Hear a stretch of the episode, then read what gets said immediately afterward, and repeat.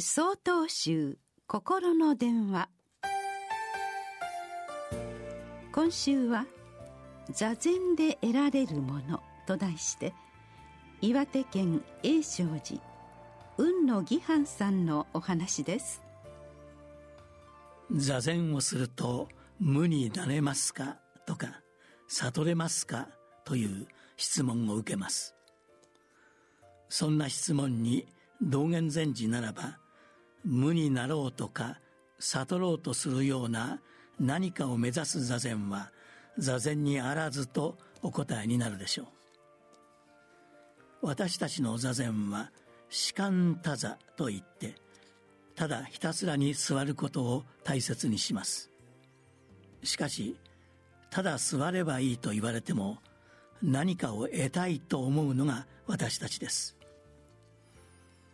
大本山永平寺で3泊4日の座禅研修を担当した時のことです。20名の方がそれぞれ目的を持って参加されていました。ある方は大きな会社でたくさんの部下をどのように指導していったらよいのか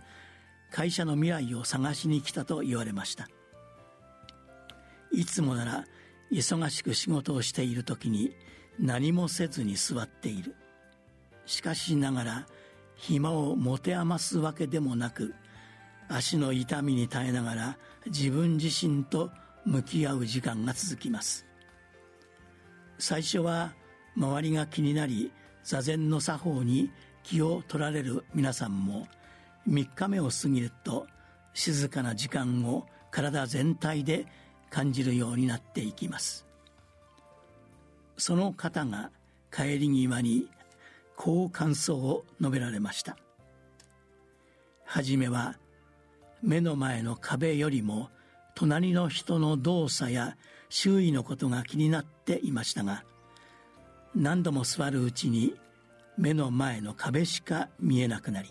実は自分が見ることができるのは目の前の壁だけなのだということに気がつきました。と仕事もそうで過去や未来は気になるけど結局は今を見ることしかできないし今を見ることが大切なのだと気づかされましたと。ただ座るとはただ今を見つめること今どうあるべきかを見つめることです。心がざわつく時世間がざわついている時はただ静かに座ってみれば今を得ることができると道元禅師は私たちに示されています。